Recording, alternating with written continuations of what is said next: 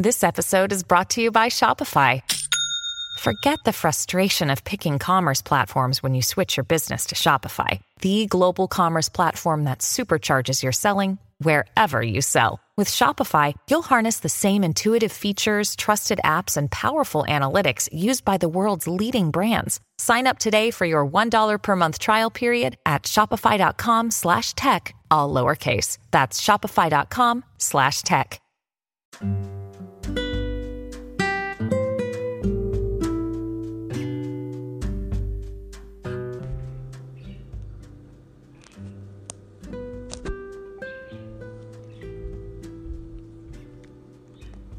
Armonía Interna L. El día de hoy continuaremos con la lectura de este maravilloso libro, El Sermón del Monte, en el cual M. Fox nos habla de las llaves para encontrar el triunfo en nuestra vida. Hoy nos focalizaremos en la parte del sermón en que el Maestro Jesucristo expresó lo siguiente, bienaventurados los limpios de corazón porque ellos verán a Dios. En este podemos observar que este es otro de esos preceptos maravillosos en los que la Biblia es tan rica. Toda la filosofía de la religión se encuentra aquí, resumida en pocas palabras. Recuerda, no estamos hablando de religión, estamos simplemente tratando de comprender estos mensajes que por años y muchos años hemos tratado de llevarlos a la práctica de nuestra vida. Como es costumbre, en las escrituras las palabras están usadas en un sentido técnico y abarcan una idea mucho más amplia que la que tienen en la vida diaria. Empecemos considerando la promesa que se nos está haciendo en esta bienaventuranza. Nada menos que ver a Dios Ahora bien, sabes desde luego que Dios no tiene forma corporal y por tanto el asunto no consiste en verlo, tal como vemos físicamente con nuestros ojos a un semejante o a un objeto. Si pudiésemos ver a Dios de esta manera, Él sería un ser limitado y por lo tanto ya no sería Dios ver. Ver se refiere aquí a la percepción espiritual, aquella capacidad de concebir la naturaleza verdadera de Dios, de la cual infortunadamente carecemos. Vivimos en el universo de Dios, pero no conocemos en manera alguna cómo es en realidad. El cielo no es un lugar lejano en el firmamento, sino que nos está rodeando ahora mismo. Pero como nos falta la percepción espiritual, no podemos reconocerlo o, por decirlo de otro modo, no podemos experimentarlo. Y ese es el sentido en que podemos entender que se nos niega la entrada al cielo. Estamos en contacto con un fragmento pequeñísimo de ese cielo, al cual todos nosotros llamamos el universo. Pero aún ese pequeño fragmento lo vemos torcido en su mayor parte. El cielo es el nombre religioso que significa la presencia de Dios. Toma atención, el cielo es el nombre religioso que significa la presencia de Dios. El cielo es infinito, pero nuestra manera de ver las cosas nos llevan a interpretarlo en función de un mundo de tres dimensiones. El cielo es eternidad. Y lo vuelvo a repetir, el cielo es eternidad. Pero la experiencia que tenemos aquí llega a nuestro conocimiento en serie, en una secuencia que llamamos tiempo, lo cual nunca permite que comprendamos una experiencia en su totalidad. Y ahora hablamos aquí Dios. Dios es el Espíritu Divino. Y en ese Espíritu no hay limitaciones ni restricciones de ninguna clase. Sin embargo, vemos todas las cosas distribuidas en lo que llamamos espacio. Entonces, tiempo, espacio, Dios, ver, palabras que ahora estamos tratando de comprender. Espacio, es decir, están espaciadas. Ello da lugar a una restitución artificial que constantemente estorba el reagrupamiento de los sucesos de nuestras experiencias que requiere el pensamiento creador. Ahora bien, el cielo es el reino del Espíritu, la sustancia pura. Y te vuelvo a repetir, el cielo es el reino del Espíritu, la sustancia pura. Ahí no hay vejez, ni decadencia, ni discordia. Es el reino del eterno bien. Y sin embargo, a nuestros ojos todo está envejeciendo, decayendo, deteriorándose, floreciendo para marchitarse, naciendo para morir. Entonces nos parecemos a un daltónico que estuviera en un jardín rodeado de bellas flores. Imagina la escena. Por todo su alrededor hay colores gloriosos, pero él no los percibe no está consciente de ellos. Para él todo es negro o blanco o gris. Si suponemos que la falta también el sentido del olfato, comprenderemos que no puede apreciar más que una parte muy, muy pequeña, infinitesimal, de la magnificencia de ese jardín. No obstante, todo ese resplandor está delante de él y es para Él, pero no es capaz de percibirlo. Y esto nos pasa a nosotros. Somos como esos daltónicos que solamente podemos ver en negro, blanco y gris cuando existen toda la gama de colores. Y allí es donde nuestra percepción necesita comenzar a potenciarse. A esta limitación se le conoce en toda teología como caída del hombre. Entonces, la caída del hombre es eso, que estando en el mismo lugar celestial, en el mismo paraíso que es aquí, en esta tierra, estando en este estado caído, nosotros hemos poco a poco ido perdiendo la percepción. Caída del hombre. Y consiste en tener una tendencia a ejercer su voluntad en oposición a la voluntad del. Del creador.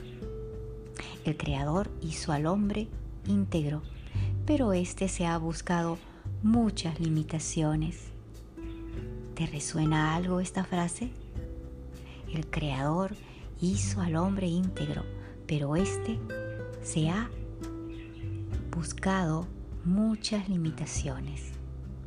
Nuestra tarea es superar esas limitaciones tan rápidamente como sea posible hasta que lleguemos a conocer las cosas como en realidad son.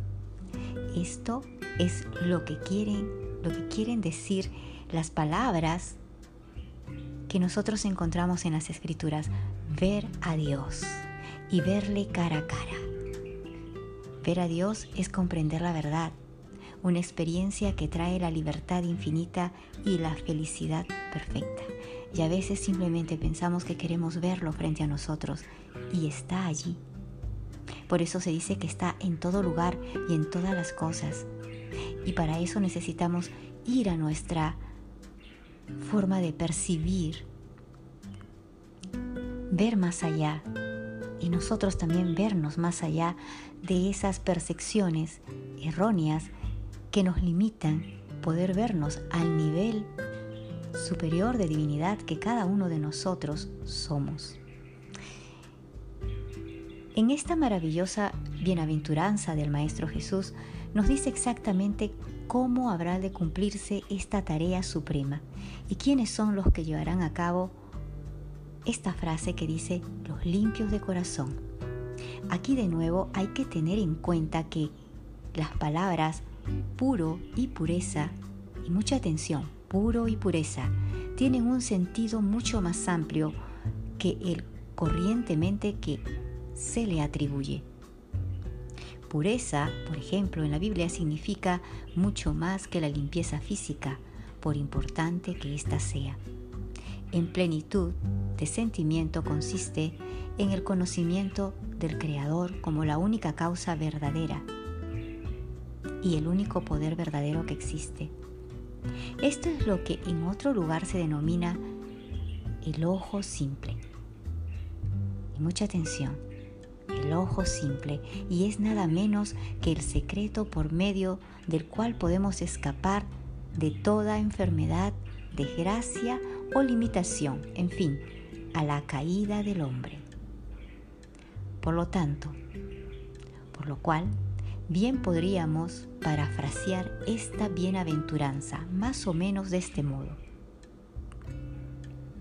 Bienaventurados quienes conocen al Creador como la única causa verdadera, la única presencia verdadera y el único poder real no de una manera teórica o formal, atención, sino en la práctica, es decir, con palabras y acciones, y no meramente en una forma de, su vida, sino en todo rincón de la vida y del espíritu, no teniendo reserva alguna para con el Creador, sino armonizando la voluntad de ellos, aún en los detalles más pequeños más menudos con la voluntad de Él. Porque ellos vencerán todas las limitaciones del espacio, tiempo y materia. Y como las flaquezas de la mente camal, y estarán conscientemente y gozarán para siempre de la presencia del Creador, de Dios. Y aquí podemos entender entonces que podemos advertir lo tosco que resulta cada parafrasis de la verdad que encontramos en muchas escrituras, comparado con la concisión y gracia de este libro santo. Pero conviene que cada persona parafrasee de vez en cuando cada uno de los textos más conocidos en la escritura, porque esto le ayudará a comprender con exactitud cuál es el significado que, les que le han atribuido. Ello también servirá para destacar algún sentido profundo sobre el cual se ha pasado inadvertidamente. Ahora bien, notemos que el Maestro Jesús habla de los limpios de corazón. La palabra corazón en la Biblia, en las Escrituras, indica generalmente lo que los psicólogos modernos llaman la mente subconsciente. Interesante, ¿verdad? Corazón es la mente subconsciente. Esto es de extrema importancia porque no basta que aceptemos la verdad solo con la mente consciente. En tal caso, nuestra aceptación no es más que una opción. Solo cuando es aceptada por la mente subconsciente y asimilada así por la mentalidad, puede la verdad reformar el carácter y transformar la vida como un hombre piensa en su corazón, así es. Corazón igual a tu subconsciente. Guarda tu corazón con diligencia, pues él y de él brotan las fuentes de la vida. Mucha gente, especialmente la que se considera culta, posee un caudal de conocimientos que no logran cambiar ni mejorar su vida. ¿Te has dado cuenta de eso? Por ejemplo, los médicos saben todo sobre higiene, pero viven a menudo de una manera poco higiénica. Los filósofos que están enterrados en la sabiduría humana, atesorando a través de los ciclos, continúa conduciéndose de una manera tonta y absurda. Por consiguiente, unos y otros tienen vidas frustradas e infelices. La razón de ello es que sus conocimientos son simplemente opinión erudición acumulada en la mente. Y a veces pedimos, dame una prueba científica. Escucha, para que un conocimiento pueda cambiarnos, es necesario que se incorpore en nuestra mente subconsciente. Es por tanto que hacemos una reprogramación. Vale decir que esto penetre hasta lo más íntimo del corazón. Los psicólogos modernos están en lo cierto al tratar de reeducar la mente con subconsciente, aunque hasta ahora no han logrado el método seguro para ello. Ese método no es otra cosa que la meditación, lo que llamamos oración científica, o sea, la práctica de la presencia de Dios, o sea, percepción abierta. Armonía interna L.